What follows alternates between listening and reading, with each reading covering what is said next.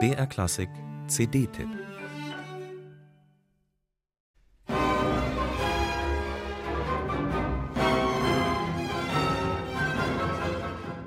Kein Federlesen, kein langsames, passt mal auf, gleich geht's los. Stattdessen, hey, hier geht's lang zu meiner ersten Sinfonie.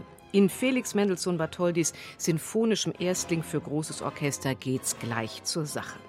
Stürmisch, mit dem Mut der Jugend, ohne Zweifel und zugleich mit einem bereits überreichen Erfahrungsschatz von unter anderem zwölf Streichersinfonien, stürzt dieses mit Fantasie so überaus gesegnete 15-jährige Genie sich und seine Hörer ins musikalische Abenteuer.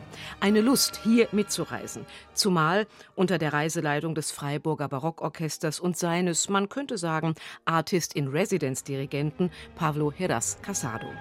Diese Interpretation ist der reinste frische Kick, so belebend wie ein Bad im Whirlpool.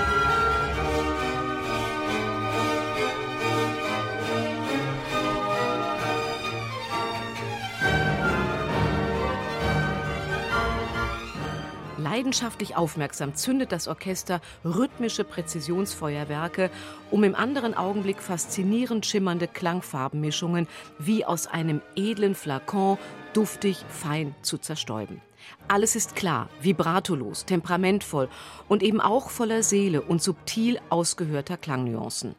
Pablo Heras Casado und, wenn man so will, seine Freiburger lassen so wie in den bisher erschienenen drei Mendelssohn-CDs auch in dieser neuen Aufnahme kein verstaubtes Biedermeier aufkommen. Ganz im Gegenteil dokumentieren sie, dass es lohnt, Mendelssohn in neuem Licht zu sehen historisch absolut sattelfest und zugleich so zeitlos modern, präsentieren die Musiker dieses wohl immer noch nicht vollkommen erkannte, begnadete Genie das auch beim Einsatz des Hammerflügels im zweiten Klavierkonzert durch Christian Besoldenhut zu keiner Zeit das Gefühl einer wohl möglich aus der Zeit gefallenen Musik aufkommt.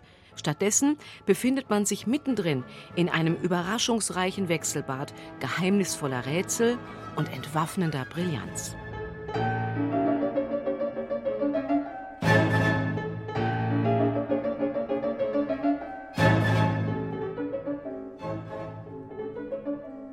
Grandios, wie Eras Casado bei all dieser Risikobereitschaft Tempo und Zügel mit atemberaubender Klarheit diszipliniert beherrscht. Gerade deshalb strotzt die Musik vor packender Vitalität und behält zugleich ihren rätselhaften Zauber. Und so gerät dann auch die sattsam bekannte Ouvertüre zum Märchen von der schönen Melusine zu einer fesselnden musikalischen Erzählung, die alles hat, was eine gute Geschichte bis heute braucht. Glanz, Poesie, Drama, Schauder und Erlösung.